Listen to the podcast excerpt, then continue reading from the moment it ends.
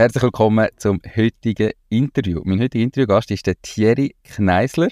Er ist Co-Gründer und Ex-CEO von Twint, aber er ist auch Verwaltungsrat, Advisor, Berater, Investor, Dozent und er macht den Lehrgang Strategy Champion. Zumindest steht das und noch ein bisschen mehr in seinem LinkedIn-Profil. Und auf das alles wollen wir heute ein bisschen eingehen. Ich freue mich mega auf das Gespräch und sage Hallo und herzlich willkommen zum Mach dein Ding Podcast. Erfahre von anderen Menschen, die bereits ihr eigenes Ding gestartet haben, welche Erfahrungen sie auf ihrem Weg gemacht haben und lade dich von ihren Geschichten inspirieren und motivieren, um dein eigenes Ding zu machen. Mein Name ist Nico Vogt und ich wünsche dir viel Spaß bei dieser Folge vom Mach dein Ding Podcast. Diese Podcast-Folge wird gesponsert von Fasun. Fasun ist dein Portal, wenn es um Firmengründungen geht. Fasun ist überzeugt, dass jeder und jede seine Idee verwirklichen kann. Sie bietet dir kostenlose Beratungen und stehen dir als Partner zur Seite. Ihr Team hat schon tausende Gründerinnen und Gründer in die Selbstständigkeit begleitet und kennt den besten und schnellsten Weg zum eigenen Unternehmen. Möchtest auch du deine Idee erleben? Dann gang auf www.fasoon.ch. Heute Thierry, schön, dass euch dir. Salut Nico, merci für die Einladung. Mir geht's wunderbar, es ist ein schöner Morgen und ich freue mich, die Themen mit dir zu diskutieren. Mittlerweile ist ja auch in der Schweiz schön Wetter, oder? Absolut, ja. Nein, wenn wir raus schauen, da hier ähm, Sonne, wird wieder ein warmer Tag. Perfekt. Ich habe im Intro gesagt, du bist Co-Gründer und Ex-CEO von Twint.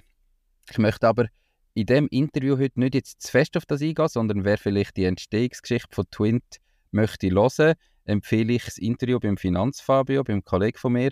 Das war ähm, Episode 2 in der Staffel 3.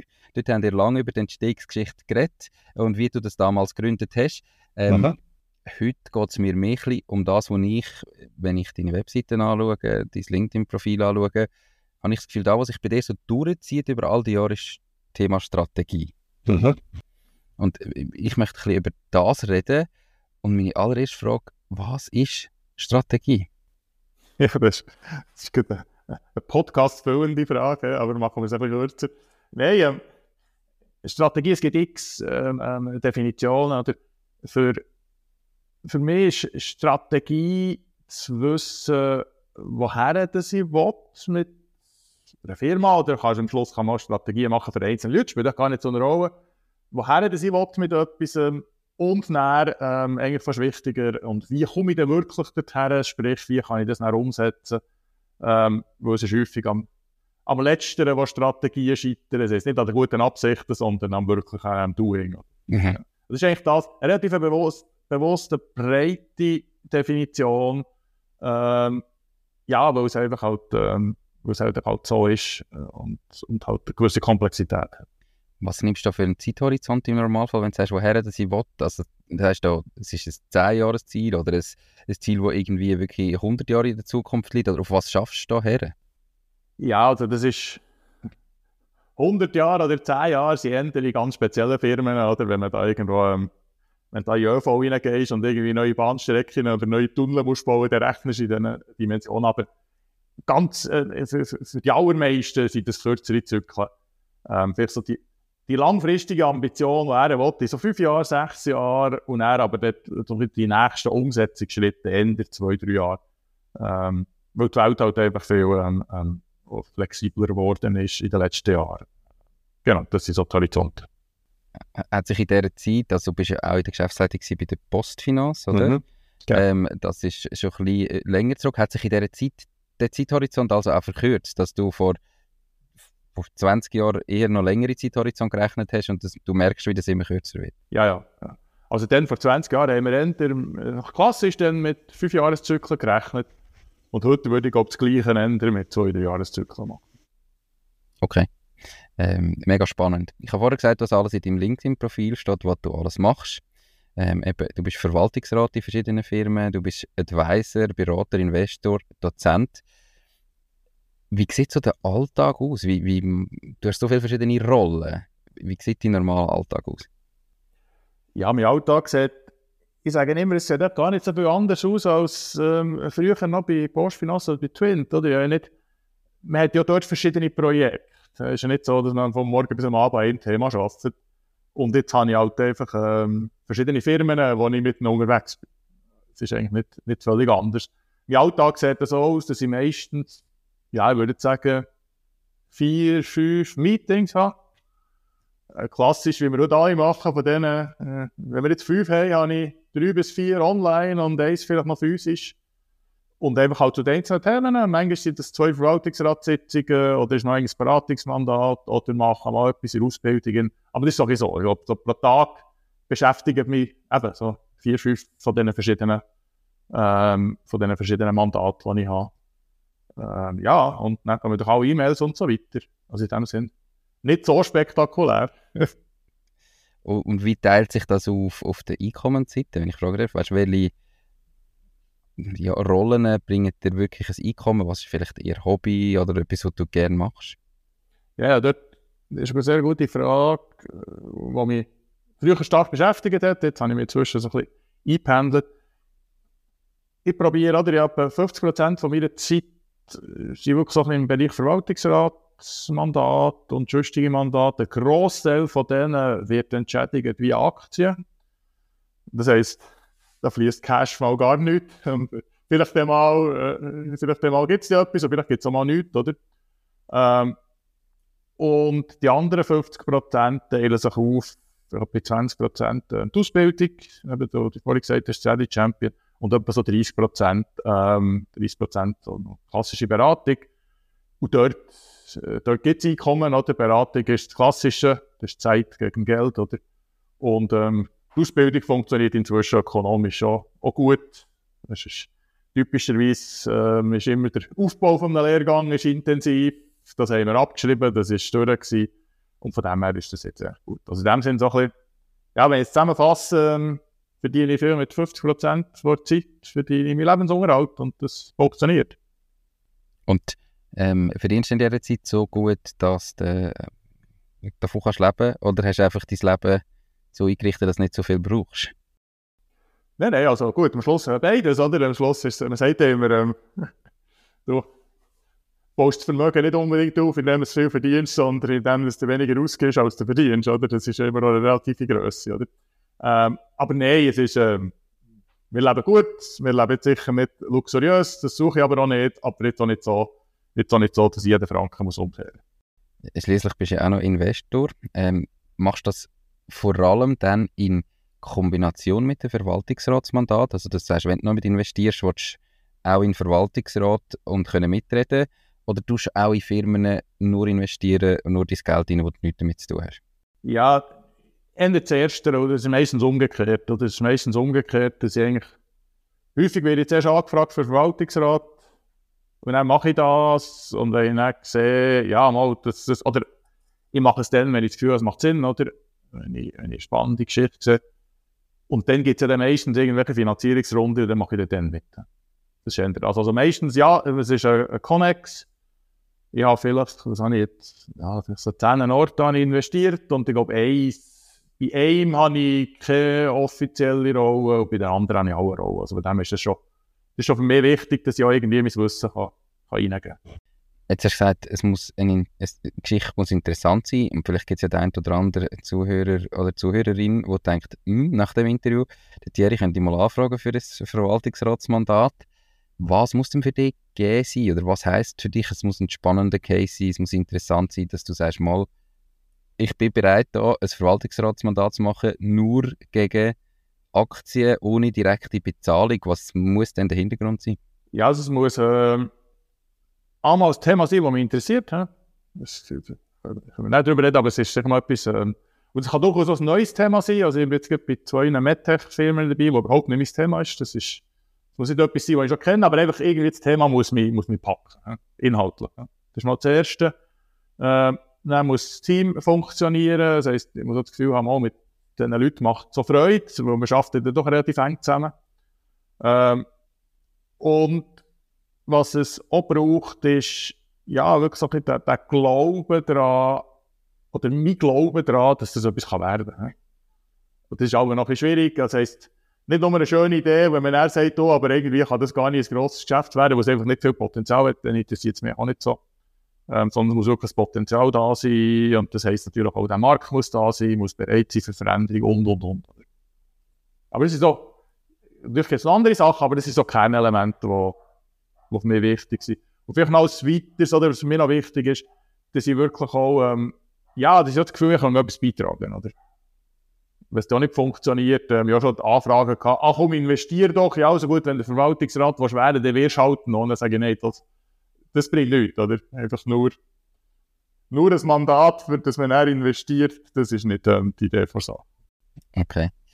Ähm, mega spannend. Du hast jetzt bei Twint die Rolle als CEO am Anfang ähm, und vorher bist du bei der Postfinanz in der Geschäftsleitung gewesen. und jetzt bist du auf der anderen Seite im Verwaltungsrat. Ich kann mir vorstellen, dass viele Gründerinnen und Gründer denken, ja, irgendwann mal eben so ein paar Mal äh, Verwaltungsratsmandat, das wäre doch cool, noch ein zusätzliches Einkommen, mein Wissen weitergeben. Wie ist die Rolle Trend? Also weißt du, was macht der Verwaltungsrat jetzt effektiv oder was macht er vielleicht anders im Vergleich zu einem CEO? Weil häufig hast du ja am Anfang beide Rollen. Wenn du so mal gründest, bist du irgendwie ja Verwaltungsrat und Geschäftsführer in einem. Wo ist die Trennung nachher effektiv mal? Ja, das ist sicher. Äh, bei Startups ist die Trennung eher noch fließender als bei grossen Unternehmen. Oder? Bei grossen Unternehmen ist es dann relativ klar, da ist Verantwortlichkeiten und, und, und. Dort ist viel, also bei grossen Unternehmen ist es viel mehr, ah, der CEO und Geschäftsführung, die schlagen häufig eine Strategie vor oder wir arbeiten zusammen und, und können dann eigentlich sagen, wie sie, wie sie dran sind an der Umsetzung, oder? Bei den Startups ist es im Grundsatz eigentlich ähnlich, oder? Es ist ja die, Grund, die Grund, ähm, ähm, ähm Anforderungen, die gibt auch. Nur dort schafft man viel eher zusammen. Man schafft viel eher zusammen. Ähm, man tut häufig Strategien zusammen entwickeln, und zwar wirklich teilweise in Workshops. Also es ist nicht irgendwie so, dass Geschäftsleitungen kommen und sagen, wir wissen genau, wo wir her wollen, sondern nein. Ähm, und das macht dann auch guten Verwaltungsrat aus, wenn eben eine Geschäftsführung dann auch das Wissen, das dort da ist, abprüft und auch einbezieht und auch braucht. Oder? Sagen, hey, ihr wisst auch ganz viel, helfen uns bei Strategieentwicklung. Und dann ist der Verwaltungsrat dort viel aktiver auch involviert in der Umsetzung. Nicht im Sinne von, dass man einem CEO oder CEO reinredet, sondern dass die von sich aus kommen und sagen, hey, hilf uns, hilf uns, mit dem Kunden zu reden und uns die Tür dort auf und hey, wir brauchen jetzt im Moment irgendeinen Experten im Finanzwesen, kennst du jemanden, oder? Also das und das sind die Verwaltungsräte, die nicht gut funktionieren, wo wirklich man als Geschäftsführung oder als CEO das, das Potenzial, das da ist, abruft, oder? Weil, weil man hat ja dann häufig zu wenig, oder man hat immer zu wenig Ressourcen. Das ist ja das Problem. Man hat immer zu wenig Ressourcen. Man hat auch wenig, häufig wenig Spezialwissen. Sei es gerade im Legal und im Finance, vielleicht ganz spezifisch. Und da kann man, da kann man vom Verwaltungsrat profitieren. Das ist sehr stark, sehr starkes Miteinander. Vielleicht eins, was ich noch merke, aber das ist insbesondere dort, wo ich in der VRP bin, oder? Dort hat sehr viel zu tun, so mit, da ist man dann fast Coach von der CEO. Also. Und, und was ist jetzt in einem funktionierenden Verwaltungsrat oder welche Rollen braucht es vielleicht in einem funktionierenden Verwaltungsrat? Du hast eben etwas angesprochen, wo, wo ganz häufig dann irgendwie dabei ist, ist so der ganze Rechtsaspekt, Legal-Aspekt, dass halt dort irgendwie Anwälte äh, in, in so Verwaltungsräten sind. Was gibt es sonst für Stellen, die wie besetzt werden, dass das wirklich kann fruchten? Was ich sicher sinnvoll finde, dass wir der Verwaltungsrat wirklich nach den, nach den Fähigkeiten zusammensetzt. Also ganz bewusst zusammensetzt. Also nicht das, was man häufig aus der grossen Verwaltungsrat noch kennt. Also nimm nicht einfach die nächste Person, die du noch kennst oder die du gerne mit dir Nacht ist, sondern nimm wirklich Skills. Ähm, und was sicher, was wichtig ist, dass man eine Person, zwei Personen aus der Industrie hat. Also, die wissen, wie die Industrie funktioniert, wo man, wo man drin ist. Ähm, jemand, der Finanzrecht hat, das sind meistens zwei Personen, das macht Sinn. Legal, aber Legal macht dort Sinn, was in einem regulatorischen Umfeld ist. Oder? Sonst kann man das häufig auch einkaufen, ähm, das Rechtsding. Das ist dann manchmal bisschen viel. Ähm, und was heutzutage halt einfach immer wichtiger wird, die, ganze Marketing-Geschichte, oder? Marketing, dass man das Sales Marketing, am Schluss muss man verkaufen. Ähm, das ist das, was viele Firmen nicht unbedingt im Blut haben, ne? dass man das nicht drin hat. Ähm, Ja, und was dann auch, wenn man natürlich mehr international geht, ähm, weil so viele Firmen dann wollen, dass man auch internationale, also dass man jemanden drin hat, der weiss, wie eine Internationalisierung funktioniert. Ähm, Was es irgendwie schon gemacht hat. Ja, genau. Und von diesen Leuten gibt es nicht allzu viel. Die sind, die sind sehr, mhm. Sehr rar. Was erfolgreich gemacht haben, gemacht haben es schon viele, aber was, dann auch gut gemacht mhm. haben. Genau. Ähm, jetzt ein normales KMU in der Schweiz häufig ist ja Inhaber gleich Verwaltungsrat ähm, und irgendwie Geschäftsführung. Also eben auf der einen Seite gibt es die Startups, ähm, wo schnell wachsen, vielleicht internationalisieren, wo dann häufig so einen professionellen Verwaltungsrat ähm, probieren aufzubauen. Und dann gibt es aber, glaube ich, der Großteil von allen Unternehmen in der Schweiz sind eigentlich KMUs, wo das die gleichen Personen sind, wo einfach Geschäftsführung, Verwaltungsrat, weil man es offiziell muss trennen, aber in Wirklichkeit machen es da immer die gleichen. Würdest du denen aus deiner Erfahrung aus jedem KMU eigentlich raten, mehr aus dem Verwaltungsrat zu machen und dort probieren, sich professioneller aufzustellen, um sich noch mehr Know-how reinzunehmen. Auch wenn ich jetzt nicht den Anspruch habe, möglichst schnell zu machen, möglichst groß zu werden, sondern vielleicht mehr einfach das, was ich habe, zu optimieren, die Rentabilität ein bisschen zu steigern, noch ein bisschen äh, grösser zu werden. Ja, also meine Antwort ist relativ klar, ja, das würde jedem raten. es geht vielleicht gar nicht unbedingt um Professionalisierung, sondern einfach, dass man einen Aussenblick hineinholt, oder? Dass man mal, weil das ist häufig unangenehm, oder? Weil die Leute natürlich da reinkommen und man muss sich auch noch ein beweisen, wenn der Verwaltungsrat ist von. Das heisst, äh, wie beweist man sich, indem man Fragen stellt, indem man kritische Fragen stellt, oder? Und wo man natürlich dann als Inhaber muss Antworten darauf haben. Aber zumindest in meiner Erfahrung ist der Diskurs, der, der bringt die Firma weiter. Weil es ist ja nicht so, dass äh, jede Firma hat Sachen, die sie nicht super machen. Oder? Das gibt's. Also, die super, super Firma, die von den Inhabern genial geführt wird und niemand mehr kann irgendetwas besser machen. Vielleicht gibt es zwei, drei auf der Welt, aber viel mehr auch nicht. Oder? Mhm. Also man kann unbedingt lernen von dem. Oder? Und das heisst auch nicht, dass man Verwaltungsrat nimmt von außen, der nicht kritisch ist, dass die gegen ihn sind, sondern die wollen ja helfen, dass es der Firma besser geht in Zukunft. Mhm. Also, das würde ich auf jeden Fall jedem raten. Und zumindest habe ich noch nie gehört, ich habe noch nie gehört, dass irgendjemand gesagt hat, oh nein, das ist jetzt mühsam gewesen, dass wir da noch zusätzliche Leute Code haben von außen. Okay, gut. Spannend zu wissen. Du begleitest so viele Firmen, eben teilweise sehr nah, sehr eng als Verwaltungsrat, manchmal vielleicht ein bisschen loser einfach als Berater. Gibt es Parallelen, wo du siehst, wo den Erfolg ausmachen? Also Sachen, wo einfach alle richtig machen oder die dazu führen, dass es Erfolg gibt? Und dann die nächste Frage, ähm, vielleicht wolltest du es gerade gemeinsam beantworten, auch vielleicht Fehler, die alle machen, wo irgendwie dann zum Misserfolg führen? Ja, ähm ja, es gibt verschiedene, also gell, das ist immer meine Erfahrung, ja, das ist wirklich universell, universell, so ist es schwierig. Ähm, aber ja, wenn ich jetzt äh, angefangen mit der Strategie, oder, ich habe das Gefühl, und auch schon meine Erfahrung, das ist mal die Basis, dass man wirklich eine solide und auch irgendwie umsetzbare Strategie muss haben. Das ist mal so eine Grundbasis, das das ist, gibt das Sprichwort, oder, wenn ich nicht weiss, woher sie will, dann gibt es eben 100 Wege, oder, und das kann nicht das Ziel sein. Oder. Also ich muss zuerst wissen, woher will ich. Für das muss ich auch recht gut wissen, wo stehe ich eigentlich. Also ich muss ehrlich gegenüber mir selber sein, hey, was kann ich, was kann ich nicht, wo muss ich mich verbessern und wo ist es vielleicht auch okay, jetzt gibt, dass ich eben dort nicht stark bin, das ist auch okay. Also so der, der selbstkritische Blick, ähm, was ich die Erfahrung gemacht habe, dass die, die ein bisschen Spur paranoid in die Zukunft schauen. Oder? Durchaus optimistisch, aber hey, immer noch mit dem Blick schauen, hey, was könnte alles nicht gut kommen. Die sind eigentlich meistens recht gut unterwegs. Die sind recht, äh, weil sie einfach sich besser vorbereiten auf Sachen, die dann nicht gut kommen können, so Krisenthemen.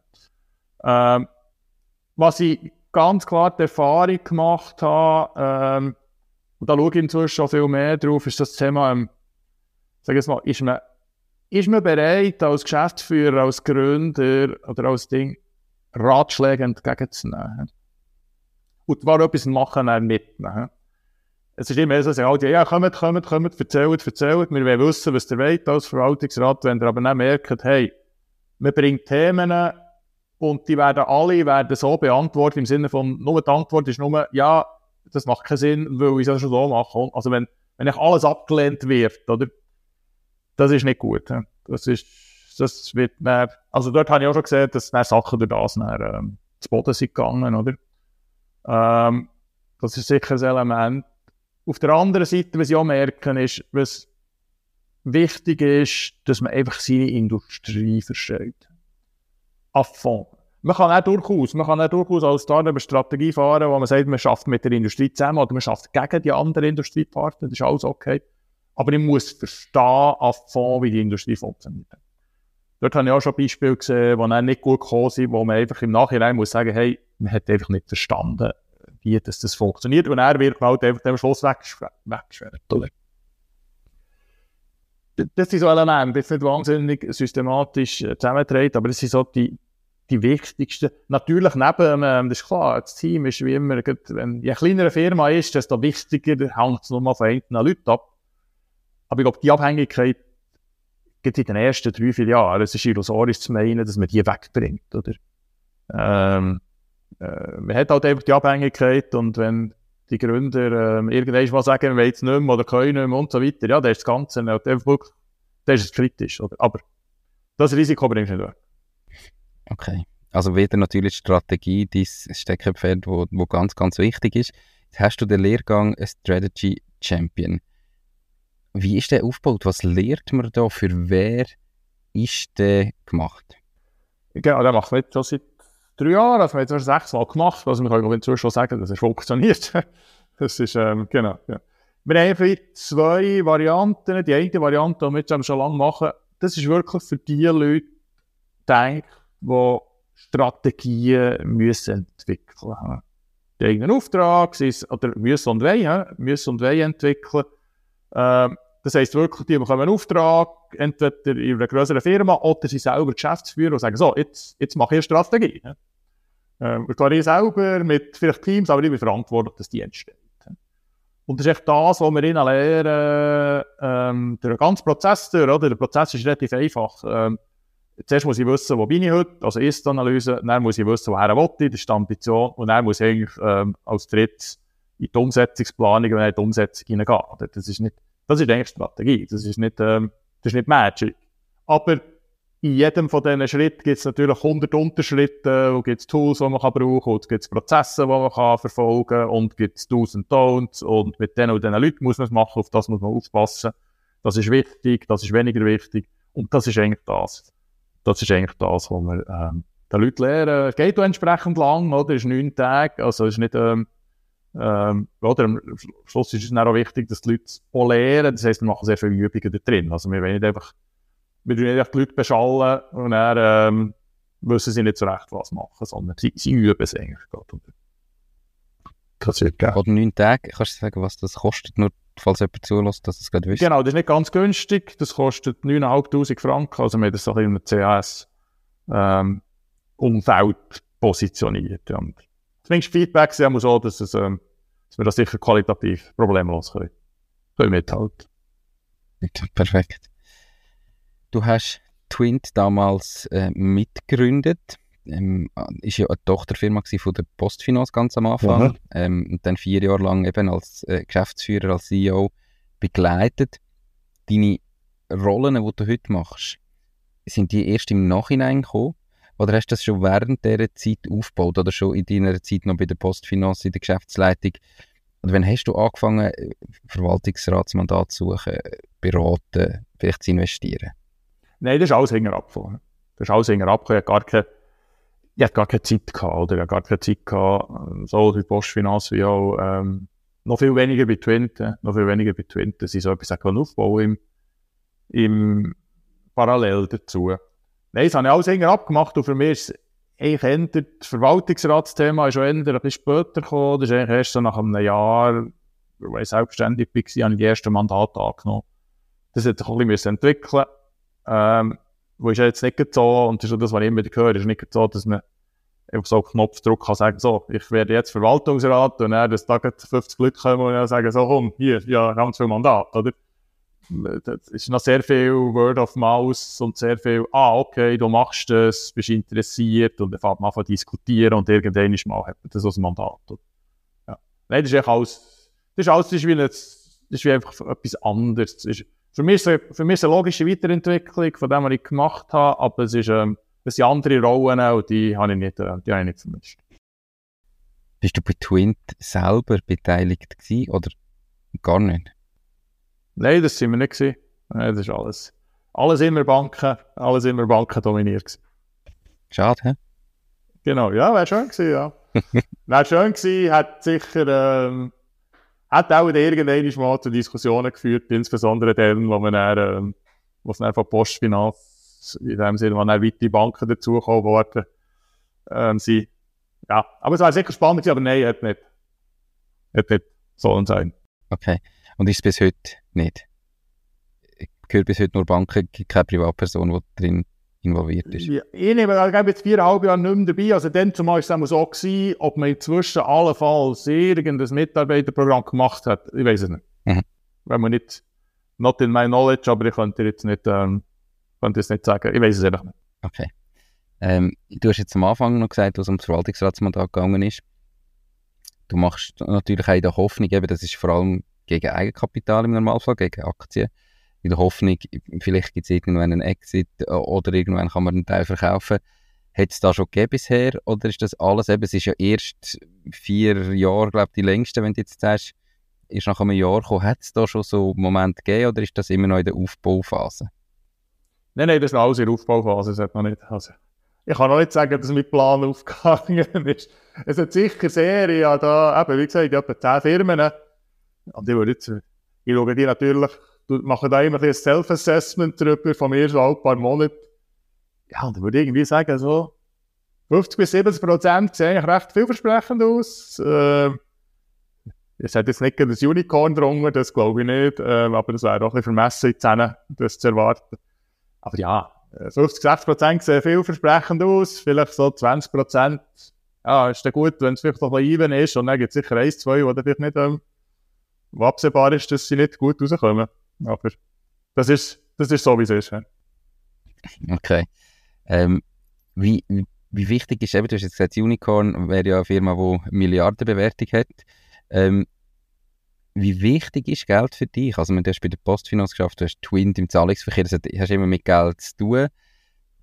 Aber wie wichtig heute sagst du, du lebst eigentlich mit 50% von der Zeit, die du investierst, wirst du sicher bezahlt. Und die anderen 50% sind eigentlich einmal machen, in der Hoffnung, irgendwann kommt etwas rein, mit dem Wissen, wenn es dumm läuft, kommt nie etwas rein. Mhm. Wie wichtig ist Geld für dich? Ja, für mich ist, für mich ist Geld einfach ein Mittel zum Zweck. Also Geld per se, äh, natürlich, äh, wie auch die meisten Leute, wenn ein bisschen mehr auf dem Konto ist, freut es mich mehr, als wenn weniger drauf ist. Ich glaube, das ist ähm, auch menschlich. Aber ich ziehe jetzt weder eine wahnsinnige Freude noch irgendwie ähm, irgendwie ein Ziel ist, dann möglichst viel auf dem Konto zu haben, sondern ich wollte können etwas machen mit dem Geld. Oder? Und das ist auch einer der Gründe, warum ich eben vor, vier, vor, vor drei, vier Jahren gesagt habe, hey, ich will, ich gerne einen Teil von dem Geld investieren. Oder? Und ich habe das Gefühl, wenn dann dort etwas entsteht, dann ist die Befriedigung umso grösser. Sagen, hey, ich habe mit meinem Geld können mithelfen, dass etwas entsteht, dass irgendwie ein Geschäft aufgebaut wird, dass so Arbeitsplätze entstehen, dass Wertschöpfung generiert wird und so weiter. Oder? Also, das ist mir wichtig. Das ist mir wichtig an Geld. Auf der anderen Seite ist natürlich Geld genug wichtig. Äh, wenn jetzt jemand, sagt, oh nein, ich will gar kein Geld mehr, es ging auch, äh, das bin ich nicht. Das heisst, äh, ich bin durchaus, freue mich durchaus an einem anständigen Lebensstil, äh, dass ich nicht, äh, ständig Ende Monat muss schauen, oh, habe ich jetzt noch 100 Franken oder 200 Franken, dass ich irgendwie Essen kaufen kann. Das, das will ich nicht. Oder? Das ist sicher sehr unangenehm, die Leute, die, das, die in dieser Situation sind. Aber eben, für mich muss es nicht, es müssen nicht Millionen auf dem Konto sein. Das äh, sieht man nicht wahnsinnig viel. Aber vielleicht, wenn es gut läuft, ist es irgendwann so und dann ist es auch okay. Absolut, ja, ja, wenn es dann so ist, äh, dann wird es sicher spannend, wenn es dann mal so ist, was mache ich denn mit dem Geld? Oder? Aber ich tue mit Augen. Ich sage immer, du sollst das Problem dann lösen, wenn sie können. Diese Podcast-Folge wird gesponsert von der Baluas. Bei der Baluas findest du alles rund ums Firma gründen. Sei das, wie man einen Businessplan erstellt, wie man die Mehrwertsteuer verrechnet, welche Rechtsform zu deinem Unternehmen passt. All diese Infos und viele weitere Kundenvorteile wie eine kostenlose Webseite findest du unter baluas.ch slash firma-gründen. Und übrigens, sie übernehmen auch einen Teil von deinen Gründungskosten. Alles auf balois.ch slash firma-gründen. Das äh, ist, ist, eine gute Einstellung. Ja. Thierry, ich kenne dich über LinkedIn ähm, und du postest dort, äh, leider wird nicht immer alles angezeigt, wo, wo du postest, gell? aber du postest dort immer spannende Sachen, gerade diese Woche kürzlich ähm, hast einen Post darüber gemacht, einfach über Bevölkerungsentwicklung auf den verschiedenen Kontinenten quasi verglichen. Ich glaube, China und Indien hat man wie einzeln gewählt, weil die natürlich so groß sind.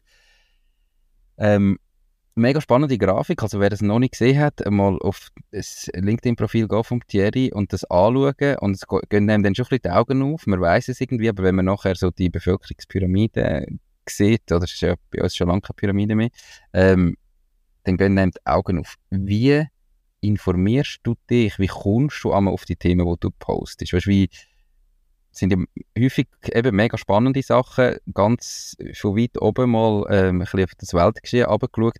Wo informierst du dich, dass du auf so Sachen stoßest? Ja, ja, verschiedene Quellen. Ähm, also sicher, es ist schon seit, das ist für mich wirklich das Top-Informationsmedium seit dem Studium, das ist der Economist. Ähm, ein Heftchen aus England, einmal pro Woche, äh, sind es etwa 100 Seiten. Ähm, ist für mich bei weitem das Beste, was irgendwo publiziert wird, ähm, über Politik, Wirtschaft, das sind die beiden Hauptpfeiler, hat aber auch noch Wissenschaft und Kultur drin, aber es ist vor allem Politik und Wirtschaft.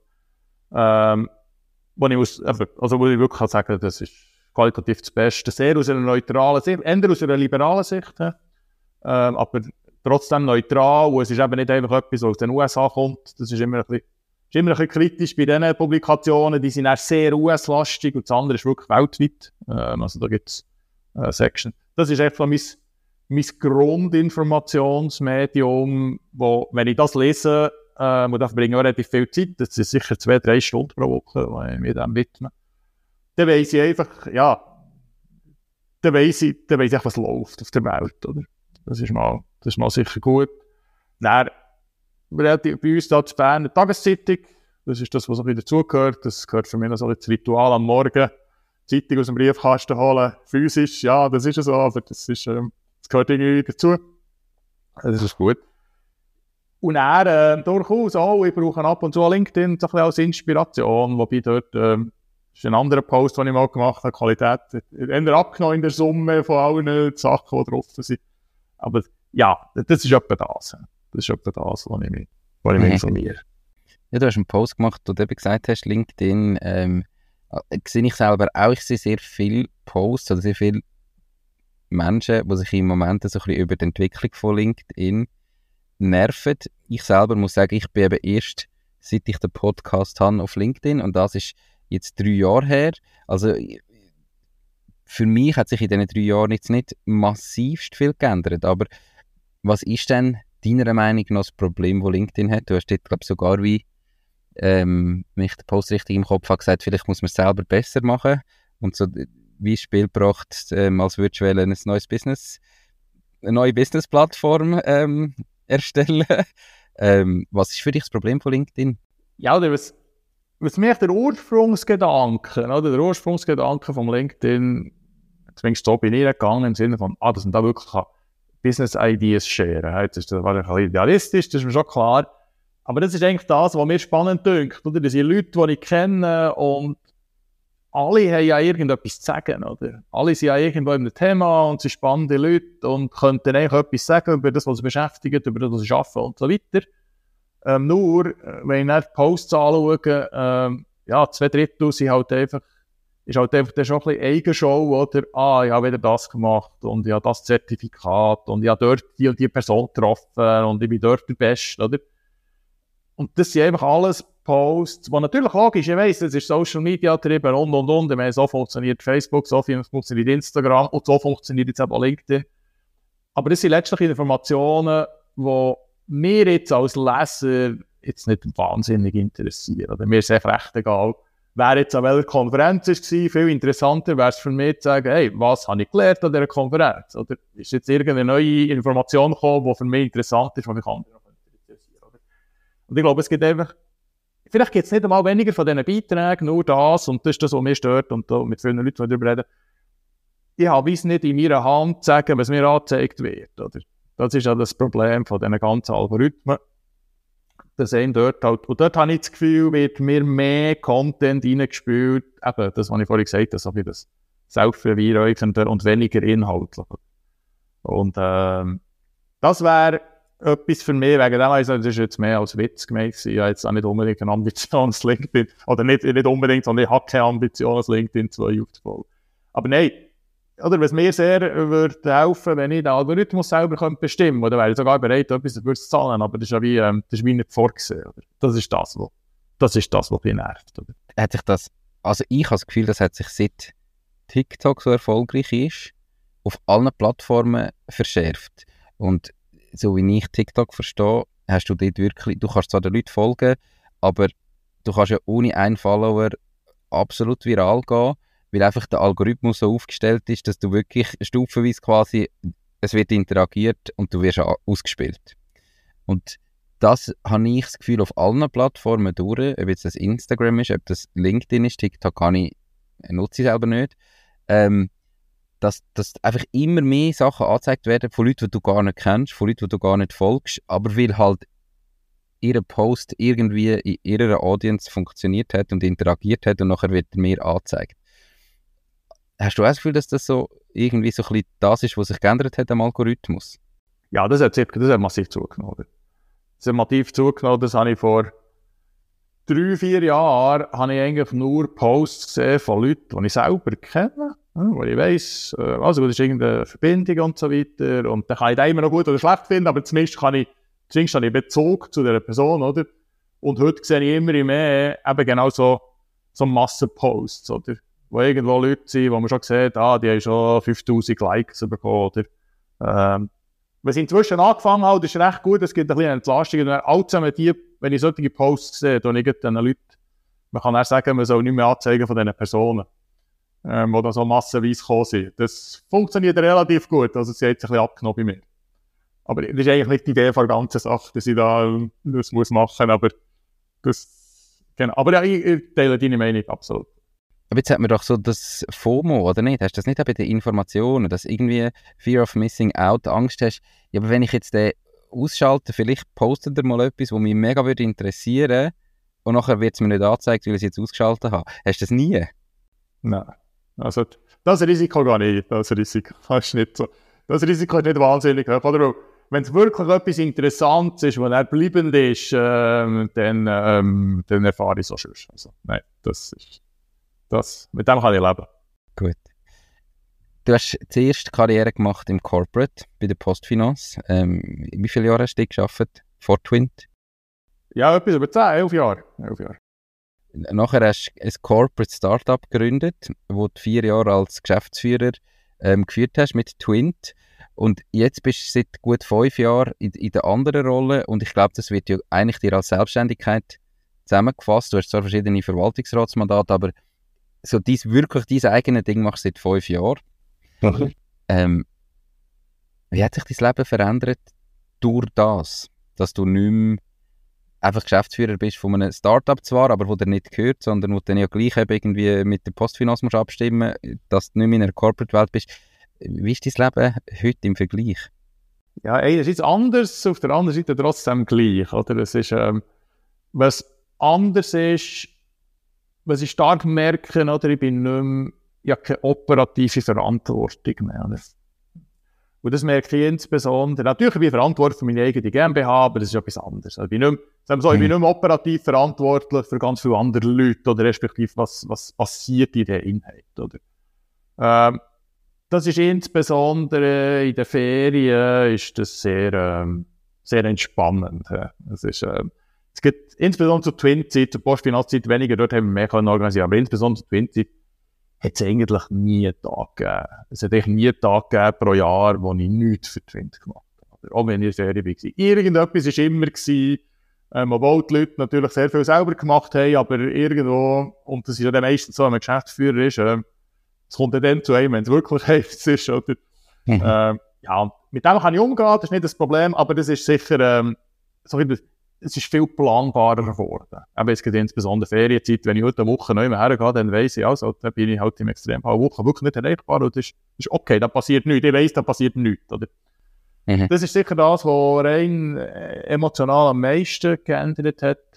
Ähm, was natürlich der Unterschied ist, ist schon, oder? Ich bin heute sehr viel, oder am Schluss bin ich heute wirklich für mich selber verantwortlich. Ich muss am Schluss jeden Monat muss man Rechnungen schreiben und dann muss ja irgendjemand muss die zahlen, oder? Also, ist irgendwie wie, jeden Monat ist, weil das tut mir sehr gut, jeden Monat ist mein Arzt wie auf, wie auf Bewährung, oder? Weil, mhm. wenn die Leistung mal nicht mehr kommt oder wenn der mal der Kunde nicht mehr zufrieden ist, ich meine, dann, dann kommt er relativ schnell und sagt, oh, ist glaub, gut jetzt gewesen, wir müssen jetzt glaub, nicht miteinander arbeiten, oder?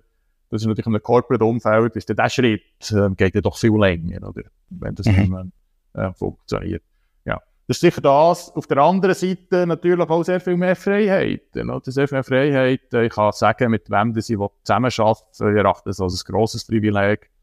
Ähm, auch wenn ich ein Mandat äh, jetzt vorher ist etwas anderes, da bindet man sich auch ein bisschen länger, aber wenn ich jetzt ein Beratungsmandat nehme, ja, im schlimmsten Fall habe ich jetzt also ein Mandat, das mir vielleicht nicht so wahnsinnig Spass macht, aber ähm, das ist jetzt so mal einständig, oder? Mhm. Äh, die gehen über Jahre hinweg. Und von dem her kann ich mir dort wirklich ein Portfolio zusammenstellen von Sachen, die mich interessieren.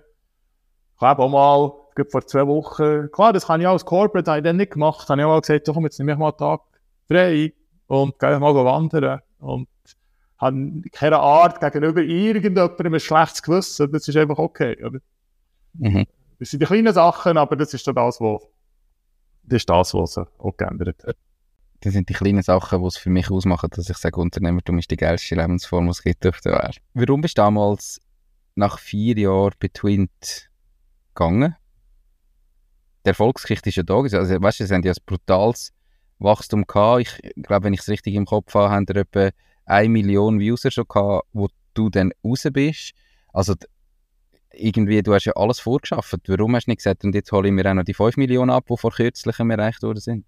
Ja, für mich jetzt verschiedene Themen gehabt. Sicher, ähm, das Wichtigste war, oder, man ist so, man ist so in einen Bereich hineingekommen, wo die Innovation nicht mehr so wichtig war, auch nicht mehr so einfach war, oder? Ähm, oder es war nicht schon so, gewesen, in den ersten zwei, drei Jahren haben wir maximal vorwärts machen oder? Da sind wir äh, Strukturen gehabt, wo wir, äh, ja, wo wir quasi, wir haben gesagt, es läuft und ähm, haben zwar schon noch, logisch, haben einen Verwaltungsrat gehabt, die haben ihren Job gemacht, aber die haben okay, gut, ja, die kommen vorwärts, machen, machen weiter. Oder? Und dann haben wir natürlich verschiedene Banken gehabt, was auch ihr gutes Recht war, aber sie haben natürlich auch Mitsprache verlangt und das ist alles dort doch ein bisschen langsamer geworden, im Innovationsumfeld, hat viel mehr Abstimmungen gebraucht, haben auch mehr Prozesse gehabt. Das ist sicher jetzt etwas, was jetzt mir ein bisschen weniger liegt, die Themen. Ähm, und das Zweite, und das ist schon so, das habe ich am Anfang, also unterschätzt, ähm, man denkt gar nicht dran, aber es, war der Wechsel vom Aufbau von einem Produkt zum Betrieb vom Produkt, oder? Jetzt mal zwar durchaus Twin, oder ist heute natürlich logisch immer noch bei ganz vielen Leuten sehr innovativ und alles. Mhm. Wenn man auf Funktionen schaut, oder haben wir dann doch, der Großteil der Funktionen ist eigentlich im 2018 entwickelt gewesen. Mhm. Und wir haben, und da bin ich nicht der Einzige, ich habe lieber Sachen aufgebaut, als dass ich Sachen betreibe. Genau, das ist so, das ist so der Hauptgrund gewesen, wo ich dann mal gesagt habe, so ist jetzt gut. Und dann, was für mich noch dazu kommt, und auch kein Zufall, immer so nach vier, fünf Jahren, obwohl ich natürlich immer etwas anderes gemacht habe, ist ja doch im gleichen Kuchen drin, man ist mit den gleichen Leuten unterwegs und so weiter, was sehr cool ist, aber ich merke dann auch, ähm, dann kribbelt es dann auch ein bisschen. und das ist alles ein bisschen, ist alles ein bisschen zusammengekommen hast du damals den Plan, so wie du jetzt dein Leben führst, schon aufgestellt und gesagt, wenn ich bei Twint gehe, dann wollte ich nachher das machen, was du jetzt heute machst, wo wir jetzt darüber geredet haben? Oder hast du gesagt, nein, ich gehe jetzt einfach mal und schaue, was die Zukunft bringt? Oder hast du gedacht, du suchst dir ein neues Startup, ein eigenes Startup, das du aufbauen willst? Oder weißt du was, sind deine Gedanken vielleicht noch in, in dem Prozess vom Kunden? Es gehört ja, ich weiß nicht, wie groß jetzt der, der Leidensdruck war, aber entweder Kunde will ich sagen, es, es, es geht einfach wirklich nicht mehr, oder ich habe vielleicht etwas Besseres vor mir und denke, ich könnte jetzt, äh, will ich jetzt das Bessere will. Wie war es bei dir? Gewesen? Also sicher so gewesen, ja, zuerst eben aus den Gründen, die ich vorhin gesagt habe, es ist zuerst der Gedanke echt da gewesen, also gut, so, ich wollte etwas anderes machen. Ähm, noch nicht genau gewusst, was. Das war der erste Ding. Gewesen. Wenn sie dann das Glück hatte, hat er das dann relativ zeitig gesagt, ähm, weil mir ist doch wichtig gewesen, ja, dass sie, ja, am Schluss ist das natürlich immer ja ein Zeichen, wenn der Geschäftsführer geht, geht bei einem jungen Unternehmen. Und mir ist auch wichtig gewesen, dass wir einen Zeitpunkt genommen haben, wo die Firma genug stabil war, dass sie das, ja, überlebt hat sie sowieso, aber dass sie so ohne Schaden, dass man das einfach können weiterziehen oder? Und habe natürlich auch gesagt, nein, logisch, bin auch gefragt worden, sage, hey, aber bleib noch so lange, bis wir jemanden haben. Und dann habe ich gesagt, kein Problem. Also da hilft ja noch. Das ist dann auch mehrere Monate gegangen. Das hat mir natürlich genug Zeit gegeben, für mich selber zu überlegen, was ich machen ähm, Und dort habe ich eigentlich zuerst alles so nach dem Ausschlussverfahren. Für mich war sehr schnell klar, gewesen, ich wollte nicht mehr zurück in ein Corporate. Ich habe gesagt, das geht irgendwie nicht mehr. Nach dieser Start-up-Erfahrung hast du gewusst, Corporate geht nicht mehr. Genau, das geht nicht mehr. Oder? Das, das habe ich nicht gespürt und habe für mich relativ schnell ausgeschlossen. Für mich war auch nicht das Thema, gewesen, dann etwas Neues wieder anzufangen. A, habe ich jetzt keine gute Idee gehabt und B, muss ich ehrlich sagen, bin ich auch recht ausgebrannt. Ich habe gesagt, ich kann nicht, ich kann nicht wieder mit Natürlich bin ich jetzt selber in Selbstständigkeit, das ist noch mit einem anderen, aber dann bin ich für mich selber noch verantwortlich gewesen und nicht noch für, habe nicht noch Druck gehabt, für ganz viele andere Leute auch noch verantwortlich zu sein. Genau. Und er habe ich dann gemerkt, ja, ich werde echt ganz viele verschiedene Sachen machen und er hat das für mich wie natürlicher gegeben. Gesagt, hey, komm, jetzt bist du Corporate gewesen, dann bist du Startup gewesen, jetzt machst du eigentlich den nächsten, für mich ist es wie ein logischer Schritt gewesen, um zu sagen, hey, jetzt mach mich selbstständig. Und er, wo der Entscheid mal gefällt ist, war, dann habe ich dann angefangen, die einzelnen Portfolio zusammenzustellen. Aber das ist der Hauptentscheid, hey, selbstständig machen. Okay, was heisst das? Und dann natürlich überlegen, also, was mache ich denn mit meiner Zeit? Was kann ich denn überhaupt? Und wem kann ich was anbieten? Und dann ist das echt so mit der Zeit entstanden. Und jetzt hast du eben gesagt, mittlerweile irgendwann sind Verwaltungsratsmandate dazugekommen, wo du heute einige davon hast. Ähm, hast aber gesagt, es ist nicht so, dass du sagst, hey, ich bin jetzt Verwaltungsrat und das kommen gerade alles, sondern man muss sich da beweisen und einmal starten. Wie bist du an dein erstes Verwaltungsrats Mandat angekommen? Und hast du aktiv gesucht oder sind es gleich Anfragen von außen? Oder wie bist du das hergegangen jetzt mit dem Wissen? Verwaltungsrat würde mir noch Spass machen. Was machst du denn? Ja, nein, es ist, also, das wird auch immer wieder gefragt, wie wird man Verwaltungsrat? Und dann muss ich sagen, hey, die, die, die Themen, die kommen auf dich zu, oder? Das war mir so gewesen, oder? Meine ersten zwei, ich habe gar nicht, ja, es waren zwei Anfragen gewesen, mehr oder weniger parallel wo ich dann auch beide innerhalb von zwei Monaten angenommen habe.